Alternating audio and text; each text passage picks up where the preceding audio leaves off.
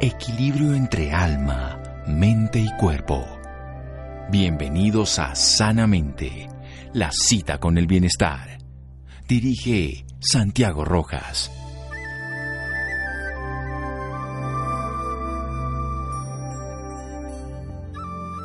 La salud es una gran palabra. Abarca no solo el cuerpo, sino también la mente y el espíritu, y no el dolor o el placer de hoy simplemente. Jane West. Buenas noches, estamos en Sanamente de Caracol Radio.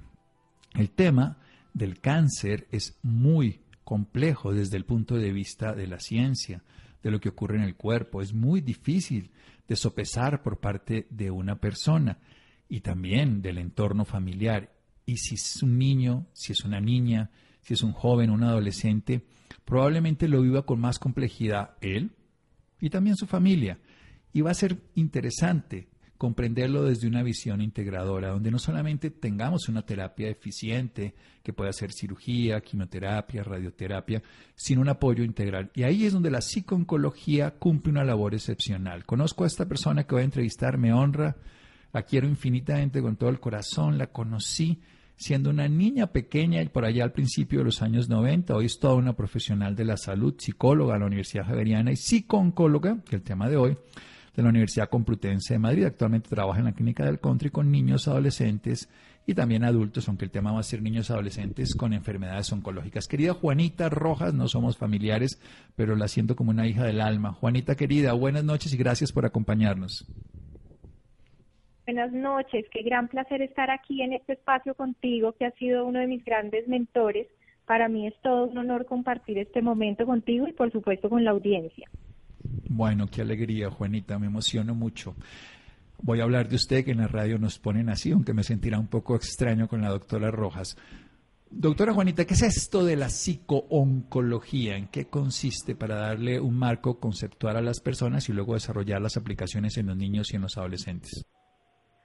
Bueno, como lo dijiste al inicio de mi presentación, mi base es la psicología, yo estudié psicología y la especialización en psicooncología es centrarnos más en el acompañamiento a pacientes con cáncer.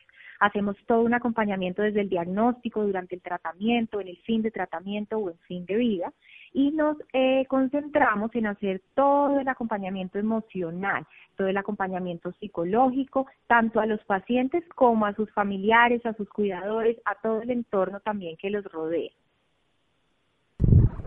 ¿Qué tanto necesita precisamente un niño una niña en ese momento y al adolescente del impacto este apoyo? ¿Qué tanto se valora? No, no qué tanto sirve, sino qué tanto se valora por parte de la población que tiene la enfermedad. Hmm, qué buena pregunta. Yo creo que ahora cada vez más. Tal vez hace unos años de golpe eh, la psicología no, no estaba tanto en el ámbito hospitalario y, y de pronto en las palabras no se valoraba tanto, sin embargo ahora creo que está cogiendo un significado muy importante, sobre todo por algo que también dijiste y es el término integralidad. Sabemos que eh, los niños, los adolescentes no solo vienen a tratar un cuerpo físico, sino también eh, se relacionan las emociones, eh, el espíritu, la energía, la familia. Entonces creo que últimamente la psicología es muchísimo más valorada dentro de, dentro de este contexto hospitalario dentro de recibir esta noticia, una noticia pues que, que cambia una dinámica, que cambia eh, una estructura familiar, que, que viene a modificar muchas cosas y definitivamente las estrategias que podemos encontrar desde la psiconcología y que podemos acompañar a, los pacientes y a sus familias hacen que cada vez eh, sea más más valorada y sobre todo más, más necesitada, más requerida, porque ya son los mismos pacientes los que nos solicitan, los que solicitan este acompañamiento. Muy bien, qué interesante esto. Eficiente, sin duda es eficaz, es útil. Lo importante es que pueda acceder el paciente. Vamos a hablar un poco de lo que hace la psicooncología y lo que puede llegar a necesitar un paciente que tiene una enfermedad oncológica. Seguimos aquí en Sanamente de Caracol Radio. Síganos escuchando por salud. Ya regresamos a Sanamente. Bienestar en Caracol Radio. Seguimos en Sanamente.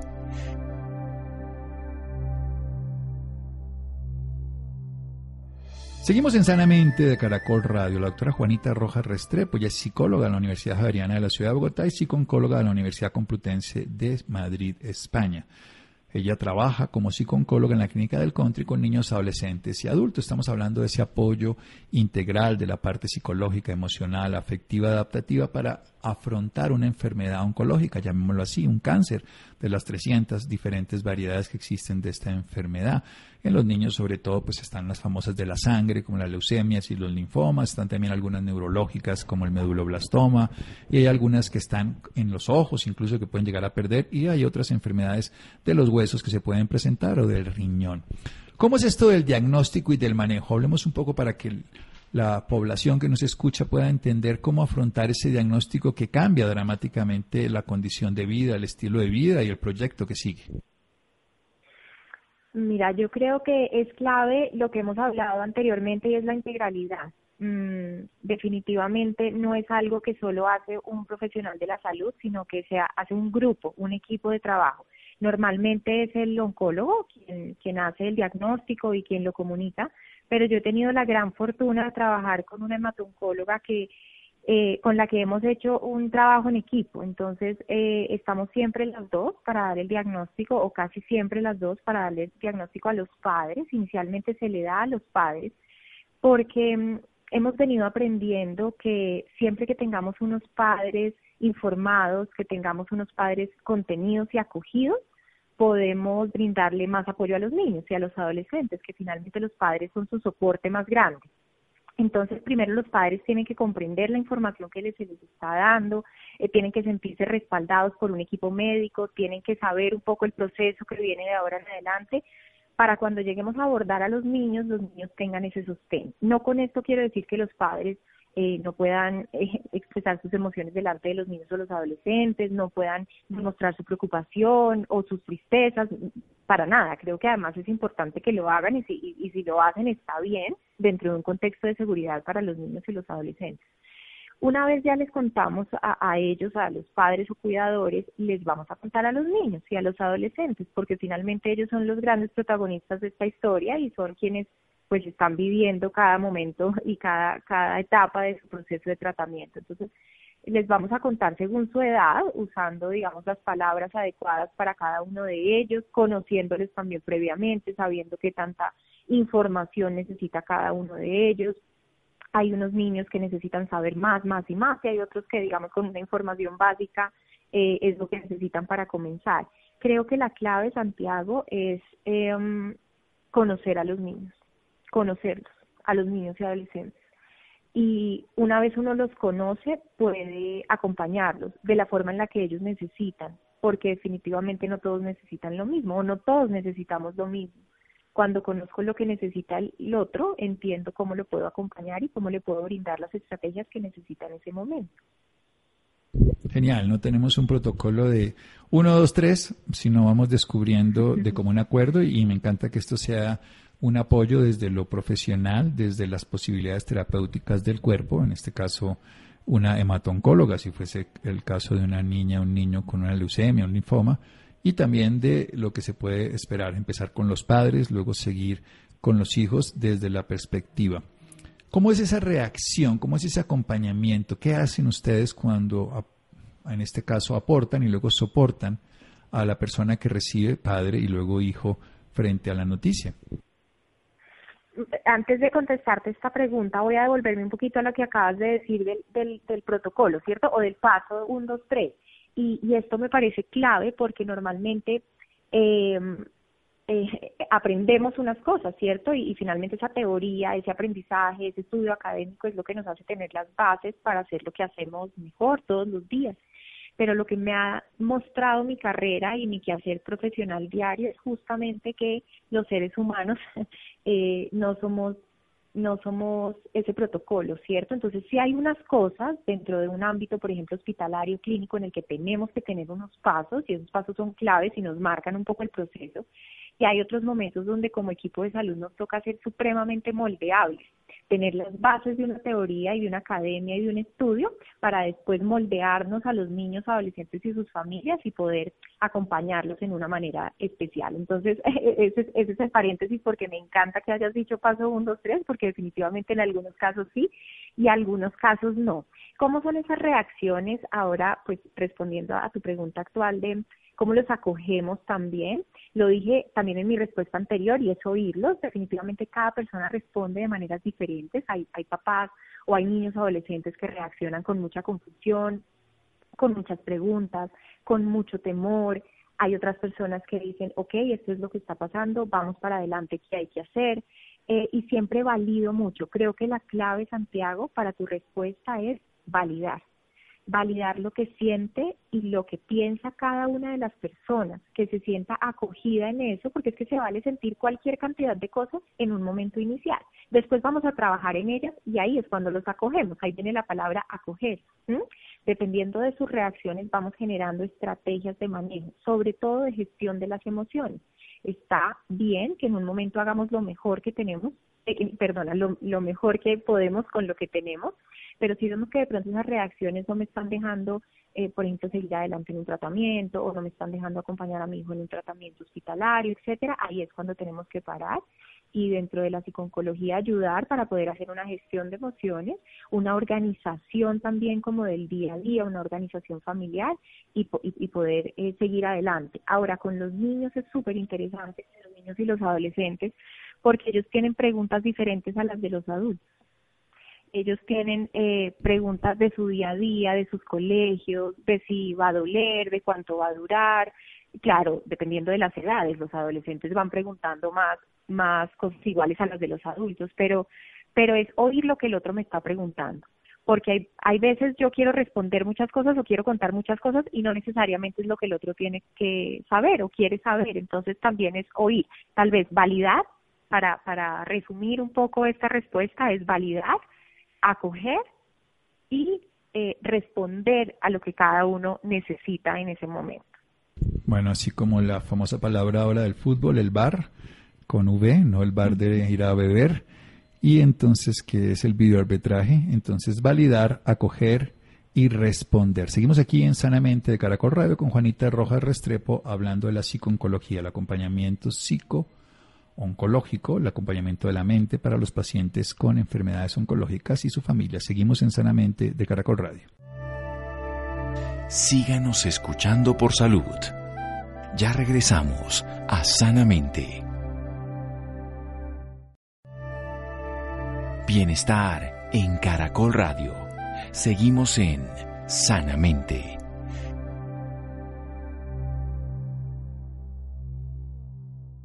Seguimos en Sanamente de Caracol Radio, una psicóloga de la Universidad Javeriana y psicóloga de la Universidad Complutense de Madrid. Actualmente trabaja en la clínica del Country con niños, adolescentes y adultos de enfermedades oncológicas. Este apoyo emocional, psicológico, integral, que por supuesto complementa el tratamiento científico avalado, psicológico, no es no científico, sino que complementa además esa área que también es esencial para la vida. Cuando hablamos de la mente y hablamos del cuerpo, vemos a un ser humano integral. Y en una enfermedad oncológica, en el cáncer, cualquier tipo de estas enfermedades, tanto lo personal como lo familiar y lo social se afecta profundamente.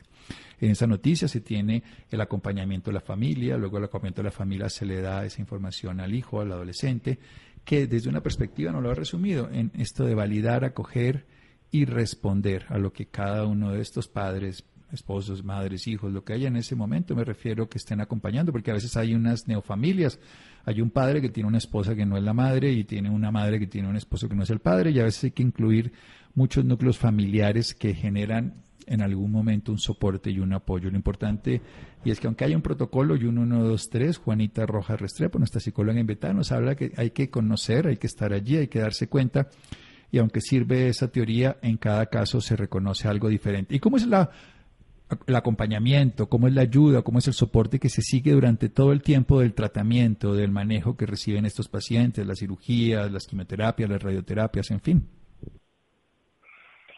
Es un acompañamiento primero constante. Eh, para poder acompañar hay que trabajar en equipo, entonces definitivamente creo que, que que hay que tener una buena comunicación con el oncólogo tratante, con los pediatras, con los terapeutas, los nutricionistas. Creo que todo parte de ahí para que podamos hacer un acompañamiento integral eh, a los niños y a los adolescentes. Ahora, en el trayecto de tratamiento nos vamos a encontrar con diferentes reacciones. Yo siempre digo que esto es como una montaña rusa. donde hay unos momentos donde estamos bien, tranquilos, eh, todo en orden, y hay momentos donde estamos más asustados o hay más dolor o de pronto tenemos una noticia dentro del tratamiento que no nos gustó, una noticia inesperada. Entonces esto va siendo montaña rusa. Yo inicialmente me propongo un plan con los niños y las familias para el acompañamiento, sobre todo planes iniciales que, que me comentan ellos en los cuales quieren ser acompañados, pero también soy consciente que estos planes cambian siempre en las hospitalizaciones porque uno tiene que ser supremamente moldeable con los niños y los adolescentes en tratamiento. Hoy estamos bien y al otro día de golpe amanecimos más adoloridos y ahí el tratamiento o digamos el acompañamiento cambia. Yo al inicio del tratamiento trabajamos mucho, por ejemplo, con los temores hacia las denofunciones, con los temores a los eh, nuevos procedimientos médicos, cuando tenemos que hacer una resonancia y nos tenemos que quedar quietos para poder eh, que el examen sea efectivo. Entonces, ahí dentro de la psiconcología, pues funciona muy bien, muchos ejercicios, tenemos muchas estrategias para poder acompañar a los niños a conocer su respiración, a conocer sus reacciones emocionales, a conocer cómo expresar esas emociones, a, identificar qué me está pasando en cada momento del tratamiento, a identificar si me está haciendo falta el colegio o está haciendo falta los hermanos. Eh, entonces, sobre todo los acompañamos como en esa gestión de las emociones día a día con estrategias psicológicas que tenemos para acompañarlos. Y bueno, no solo a ellos, sino a los padres también. Apoyamos mucho en el cambio de dinámicas familiares, en muchas ocasiones se modifican los roles también de las familias, entonces a encontrar un poco ese equilibrio que hay veces es tan difícil en estos casos, a, hacer pautas de autocuidado para los cuidadores también, eh, en la, somos puente muchas veces también entre el equipo tratante y los padres y los niños eh, para resolver dudas o para afirmar eh, comunicación que ya han tenido con los médicos tratantes. Entonces, digamos, es una cantidad de cosas. Estoy diciendo, ay caramba, en este momento estoy dando como una respuesta muy grande, muy amplia y muy larga. Muy honesta. Pero, bueno, sí, es definitivamente tenemos como mucho campo, sobre todo siendo moldeables, pues moldeables a lo que cada día se vaya necesitando. Sí, y esto es una realidad porque los destinos de cada paciente los está marcando todo lo que sea la enfermedad. Vayamos en estas dos direcciones. Un paciente termina su terapia, sale en medicina no hablamos de curación, sino de remisión, de no evidencia de enfermedad, de un acompañamiento que hay que seguir para volver a hacer diagnósticos si llega a haber una recaída, para estar haciendo prevención en caso de algunos cambios de estilo de vida y también para hacer algo fundamental que es un seguimiento, que es lo que nos permite garantizar ese bienestar. ¿Cómo es el acompañamiento post-tratamiento en los casos exitosos? Mm, eh, debe ser un acompañamiento, debe seguir siendo un acompañamiento formal. Hay veces, digamos, salen del, del tratamiento de manera hospitalaria, hay unos niños que siguen con tratamiento ambulatorio o hay unos niños que al finalizar su tratamiento hospitalario, digamos que ahí se considera ya la finalización del tratamiento. Entonces, en, independientemente de cómo siga su, su tratamiento o su cuidado y seguimiento, pienso que debe ser constante el acompañamiento de psiconcología, así como lo es por oncología pediátrica. Creo que debemos seguir acompañándolo desde nutrición, desde rehabilitación, desde eh, terapia ocupacional, física, psicología, porque son niños que han digamos, tenido un tiempo en su vida donde han modificado sus rutinas diarias donde han dejado de ir al colegio de una manera regular, donde han dejado de asistir a eventos sociales con sus pares, eh, diferente a como lo hacían antes, eh, donde, aunque por ejemplo tenemos un programa de aulas hospitalarias, la, la, escolarización se vive de una manera diferente. Entonces, este acompañamiento es un seguimiento constante, un poco al, al retorno de esa vida, ¿cierto? Al retorno de volver al colegio, que les voy a contar a mis amigos, qué significó para mí todo el tema de hospitalización y cómo voy a expresar eso que significó para mí, cómo responder a preguntas difíciles que me hagan en el colegio, eh, revisar si de golpe se están teniendo algunas dificultades académicas y poner al, al cuidado, pues, a la orden de los niños o los adolescentes todas las terapias que podamos tener para que se nivelen con sus compañeros, para que no tengan dificultades en el aprendizaje, si ha habido niños con cirugías, niños o adolescentes con cirugías y necesitan rehabilitación física, poder también guiarlos hacia eso. Entonces es como cerrar ese proceso de tratamiento, bien sea hospitalario o ambulatorio, eh, lo que pasa es que no se cierra del todo, ¿cierto? Porque eso dejó algunas huellitas, algunas algunas consecuencias, por decirlo de alguna manera. Entonces es ahora ponernos las gafas de ver, ok, vamos a retomar muchas cosas de ese día a día que en algún momento quedaron eh, suspendidas, pero ya vamos a retomarlas y vamos a encontrar qué necesitamos para poder retomarlas de una manera segura y de una manera eficiente para los niños y, y los adolescentes.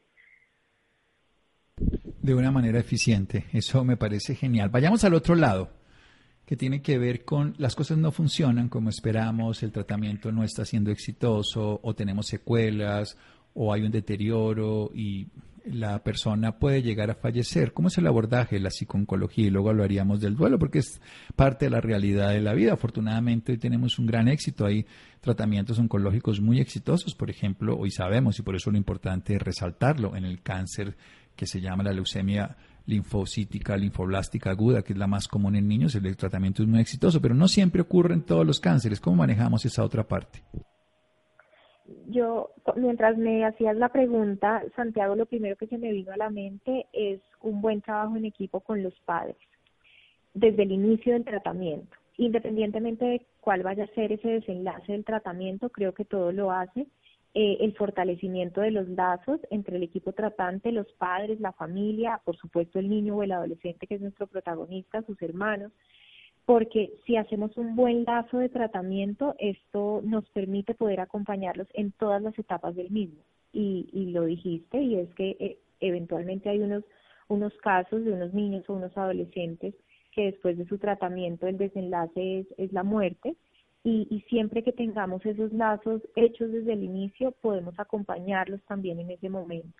Eh, siempre con una comunicación abierta y transparente. Yo siempre le digo a las familias que conmigo pueden hablar de todo y a mí no me tienen que proteger, porque hay veces queremos proteger a la pareja o a los padres o a los hermanos, porque eh, si nos ven tristes se van a poner más tristes y la realidad es que nosotros como equipo y yo como psicóloga estoy para oír lo que ellos tengan que decir y sobre todo para contenerlo y para para empezar a buscar diariamente cómo poder ayudarlos a atravesar ese momento eh, dentro de sus vidas, que tal vez va a ser uno de los momentos más dolorosos, porque perder a un hijo definitivamente es uno de los momentos más dolorosos de un ser humano. Entonces, siempre con mucho, con mucha empatía, con mucho cariño, con mucho respeto, eh, y con mucho trabajo en equipo. Yo hay personas que dicen, "No, uno se tiene que poner una barrera o uno tiene que saber que los casos no se los lleva a la casa." Yo sabes que creo que siempre que uno entrega el corazón puede acompañar más y mejor. Esa es mi perspectiva. Puede que me estén oyendo algunas personas y digan, uy, no, está, está diciendo cosas que no son. Pero bueno, no, pero sí, yo, yo ahí voy a meter la cucharada desde el punto de vista práctico. ¿Cómo no ser uno mismo cuando atiende a una persona? Sin, evidentemente, si le ponemos todo, que eso sea involucrarse, daremos lo mejor y seremos eficientes y tendremos que vivir lo que enseñamos, que es aprender a manejar nuestros propios duelos, nuestras propias impotencias, incapacidades y frustraciones. Pero si no nos ponemos en lo que estamos haciendo, pues también la, capacidad de respuesta, eso es como cuando un jugador de fútbol o de cualquier equipo tiene que darlo todo en el campo, así sea el partido chiquito, se vaya ganando, se vaya perdiendo. Ah, no, ya se va a perder, entonces mejor me salgo del campo o me hago allá en un rincón y no juego. Eso es lo que hace una persona con profesional 100% y humana 250%. Y yo valoro a Juanita, como dije al principio, además de que la admiro y la quiero infinitamente, la conozco desde niña de esa perspectiva. Y hablemos del manejo del duelo, hablemos de ese acompañamiento, no solo obviamente por la muerte, si ese es el caso, sino también de los duelos que van ocurriendo, las pérdidas del cabello, las pérdidas de alguna parte funcional, las amputaciones, las lesiones, en fin, de la imagen corporal, lo que sea. Sí, sí, señor. Definitivamente eso es lo que se ve día a día trabajando con con este tipo de población y es que eh, se van generando algunas pérdidas día a día. El duelo es eso, ¿cierto? Hacerle un proceso emocional a la pérdida. Hay veces lo relacionamos con la muerte, pero no es esencialmente en la muerte y no es únicamente en la muerte, es lo que decías tú hace un ratico, en la pérdida del pelo, inclusive la pérdida de la salud que es lo que primero se pierde. Y ahí empiezo yo a hacer un duelo y ahí empiezo a encontrar estrategias para poder eh, ir, ir avanzando un poco en esa, en esa gestión de ese duelo que estoy haciendo. Esas son las, las pérdidas, digamos, eh, a lo largo del tratamiento. Lo que dices, una amputación o, o, estoy perdiendo el pelo o de pronto un padre perdió el trabajo. Eh, eh, eso también es pérdida y eso también le hacemos, digamos, el proceso emocional. Ahora, cuando ocurre un fallecimiento de, de, un niño y se, y se está haciendo el manejo de duelo, tenemos que centrarnos en en los familiares más cercanos. Nosotros los psicólogos terminamos atendiendo a todo un núcleo familiar, porque las familias colombianas eh, solemos estar ahí, ¿cierto? Eso es lo que vemos, claro, hay familias más pequeñitas, se entiende, pero tratamos a los papás, eh, a los abuelos, a los tíos, a los hermanos, eh, y empezamos a hacer un proceso con cada uno de ellos. Ahora, no todo el mundo necesita un acompañamiento psicológico en un proceso de duelo. Eh, hay personas que tienen otras estrategias para manejarlo. Hay personas, por ejemplo, que son acompañadas por sus iglesias o que son acompañadas y tienen una muy buena red, red de apoyo familiar y, y digamos que con eso van en su día a día transitando este proceso. Pero cuando necesitan de un profesional de la psiconcología, siempre dejamos claro que aquí vamos a estar y que vamos a poder hacerles ese acompañamiento. Eh, este es un acompañamiento que eh, que hay veces cuesta volver a la clínica donde mi hijo falleció. Entonces, hay veces no tenemos esa cercanía con los padres posterior al fallecimiento de los niños o adolescentes. Eh, ellos, sal, digamos que la, la experiencia que tengo es que están muy agradecidos con el equipo por todo el trabajo que se hizo y por todo el acompañamiento que se hizo, pero a veces cuesta volver. Entonces tenemos que revisar cómo podemos seguir acompañando a esos padres por fuera de pronto del ámbito hospitalario y qué estrategias les vamos a poder brindar para que ellos se sientan acompañados, acogidos, seguros en un proceso que necesitan empezar a hacer eh, pues día a día, porque es un proceso constante. Mm.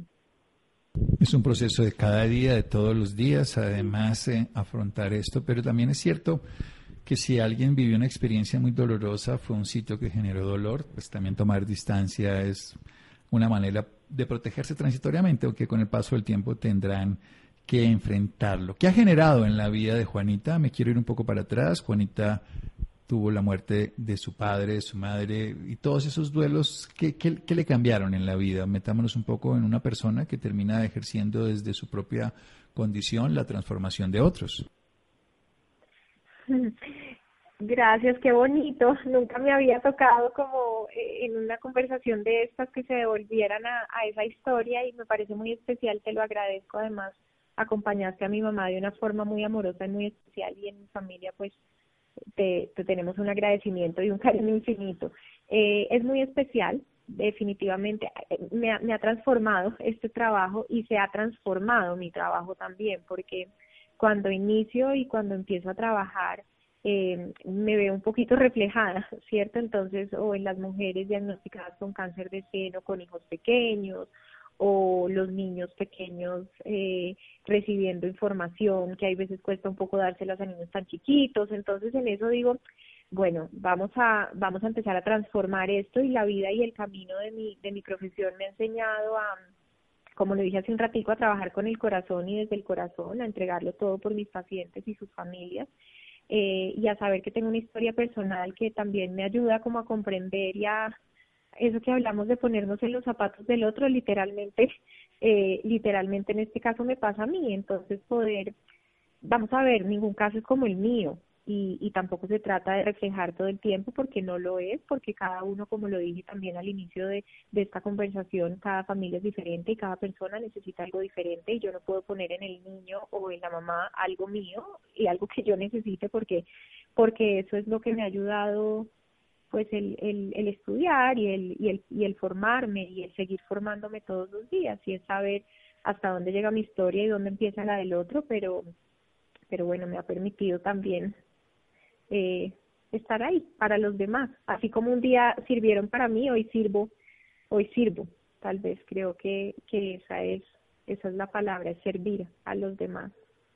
Todos los días aprendemos, ¿no? El que vive para servir sirve para vivir y así lo podemos hacer maravillosamente. ¿Dónde podemos tener más información al respecto?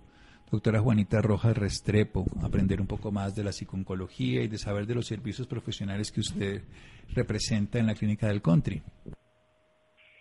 Eh, esta es una profesión que, que está tomando más fuerza en Colombia. Tal vez hace unos años eh, no, no teníamos tanta fuerza. Ya incluso aquí en Colombia, en Bogotá, están haciendo una especialización en psiconcología. Ya tengo más colegas y, y, digamos un grupo más fuerte que estamos trabajando en los servicios de salud con oncología. Eh, yo creo que es es hacer las lecturas y hacer las búsquedas de, de, lo que significa esta profesión, de la base de la psicología, de cómo funciona también la especialización más ya hacia el trabajo con oncología, eh, en páginas, eh, siempre que, sepamos que son páginas que nos están eh, hablando de, de, una forma correcta y nos están dando la información correcta, pero pero pero ahora se sabe más y ahora se habla más de esto en Colombia, ahora cada vez más vemos en los servicios de oncología el acompañamiento emocional, eh, el acompañamiento desde la psiconcología. Y bueno, eso es muy valioso porque porque es trabajo integral y sabemos ahora que entonces no solo trabajamos con una persona eh, y su cuerpo físico, sino todas las otras áreas que también requieren ser eh, atendidas. Entonces, tal vez si buscan y, y, si, y si ponen psiconcología, ya va a haber mucha más literatura, ya va a haber muchas más experiencias colombianas y, y, y bueno, yo estoy aquí en la clínica del country y también cualquier cosa si alguien necesita, eh, me encuentra en el centro de oncología, que aquí también estamos pues todo a nuestros pacientes y sus familias. Centro de Oncología, la Clínica del Country, doctora Juanita Rojas Restrepo, parte del equipo transdisciplinario que acompaña a pacientes con enfermedades oncológicas, en este caso en el área infantil y juvenil, aunque ella también atiende a adultos. Doctora Juanita, es un gusto, un honor y una alegría infinita que nos haya colaborado y nos haya enseñado y aportado de su conocimiento y amor. Igualmente, agradezco mucho este espacio, enormemente lo agradezco y, y les mando un fuerte abrazo. Muchas gracias por, por este ratico. Hay que seguir con ese corazón, como lo tiene Juanita, como lo dicen los pacientes, como la ha visto en escena. Hay que involucrarse sin perder el profesionalismo, pero sin dejar al lado el corazón. Seguimos aquí en Sanamente de Caracol Radio. Síganos escuchando por salud. Ya regresamos a Sanamente. Bienestar en Caracol Radio. Seguimos en Sanamente.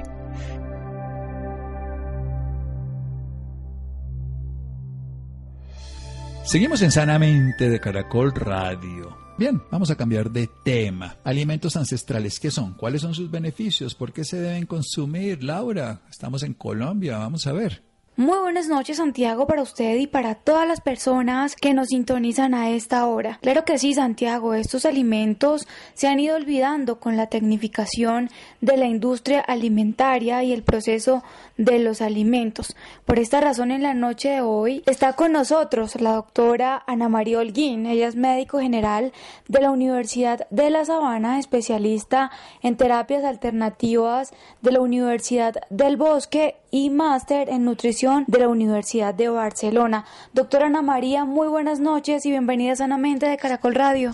Hola, buenas noches, espero que se encuentren bien. Bueno, doctora, para empezar, háblenos un poco sobre los alimentos ancestrales.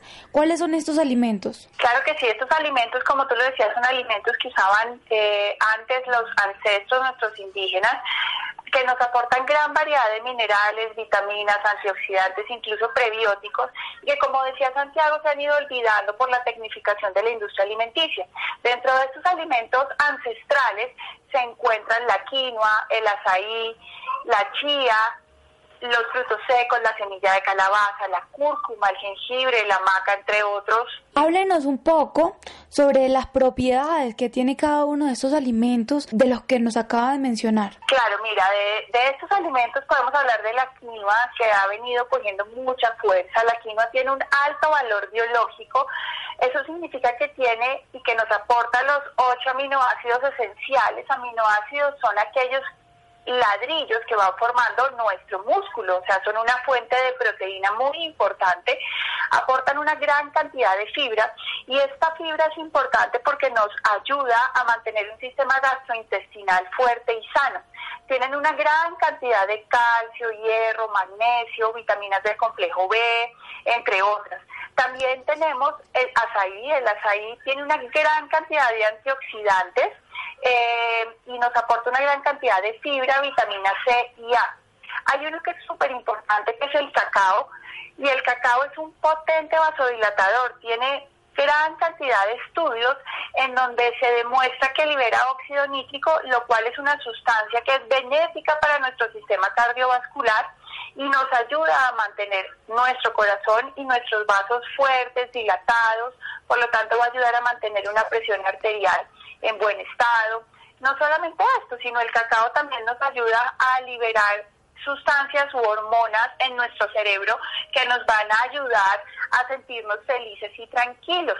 También está la chía. La chía son unas semillas que nos aportan una gran cantidad de proteína, pero tienen una característica y es que nos dan una gran cantidad de calcio, inclusive nos dan más calcio que la leche de vaca. Y también aportan mucha fibra. ¿Y quiénes pueden consumir estos alimentos? ¿Desde qué edad se podrían empezar a consumir? Mira, idealmente los alimentos ancestrales los deberían consumir todas las personas, niños, adultos y ancianos. Todos estos alimentos ancestrales tienen el potencial de prevenir enfermedades, de mantener nuestra salud y de mejorar la calidad de vida. Realmente no existe ninguna contraindicación en alguna persona para consumir alimentos ancestrales. Em, ya si hay algún tipo de, de, patología específica o algún tipo de intolerancia o alérgica o alergia a alguno de ellos, pues claramente no debe consumirse y el médico tratante estará dispuesto a dar estas directrices, pero en general el consumo de estos alimentos ancestrales no tiene ninguna contraindicación, inclusive tiene beneficios para pacientes, por ejemplo, diabéticos, ya que estos nos aportan una gran cantidad de fibra y al tener fibra nos va a ayudar a regular la glicemia y la insulina en sangre. Pacientes que están predispuestos a la inflamación o a las infecciones, por ejemplo, la cúrcuma es un poderosísimo alimento que va a ayudar a que estemos menos inflamados, nos va a ayudar a mejorar nuestro sistema inmunológico, entonces realmente no hay ninguna contraindicación para, para consumirlos. Bueno, yo tengo entendido que estos alimentos también ayudan a las dietas que hacen la mayoría de personas. ¿Cómo se pueden, las personas que no saben de este tema, cómo pueden incluir estos alimentos en sus dietas? Bueno, esto es un tema que es un poco álgico y que finalmente pues sí es importante que cada persona lo trate con su médico. Sin embargo, los alimentos ancestrales nos aportan una gran cantidad de minerales y de vitaminas que se usan como sustrato o como enzimas para tener un correcto metabolismo. Y si nosotros tenemos nuestro metabolismo funcionando bien, pues probablemente nos va a ayudar a mantener un peso.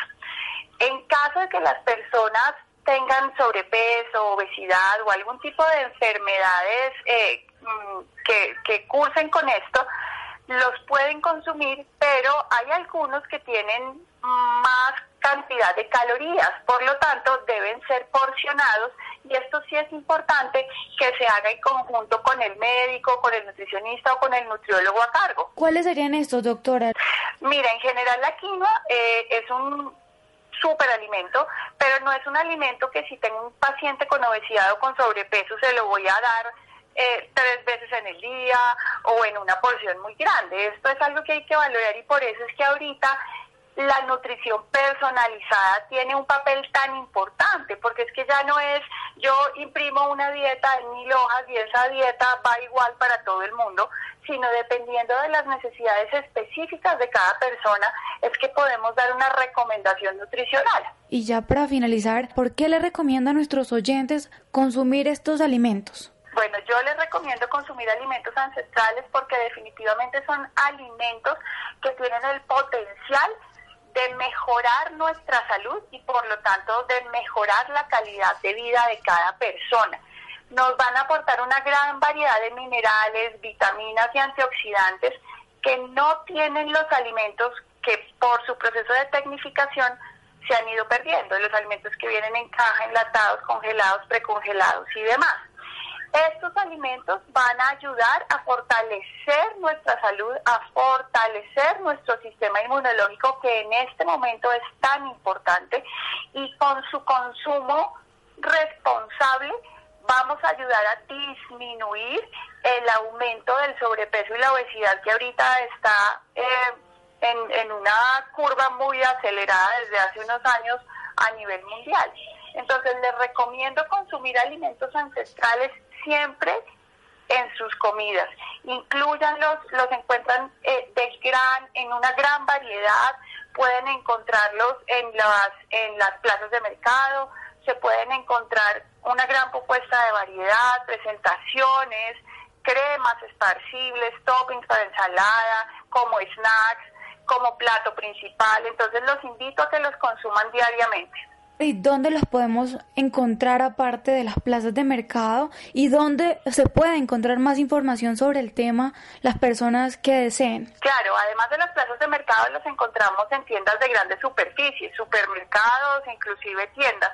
Y si ustedes quisieran buscar más información acerca de alimentos ancestrales, hay una página que me gusta muchísimo, les recomiendo en Instagram, arroba Manitoba te quiere bien, y en Facebook arroba me gusta Manitoba. Son páginas que tienen información muy clara y muy variada acerca de alimentos ancestrales, inclusive recetas que nos pueden servir. Perfecto, doctora Ana María, muchísimas gracias por esta valiosa información y por acompañarnos esta noche en Sanamente de Caracol Radio. Muchas gracias a ustedes, les mando un saludo muy grande, Laura, Santiago y a todos los oyentes. Espero que se encuentren bien y feliz noche. Bueno, gracias Laura, Rolando, Ricardo Bedoya, Jessy Rodríguez, Freddy e Iván. A todos muchas gracias. Quédense con una voz en el camino con Ley Martín.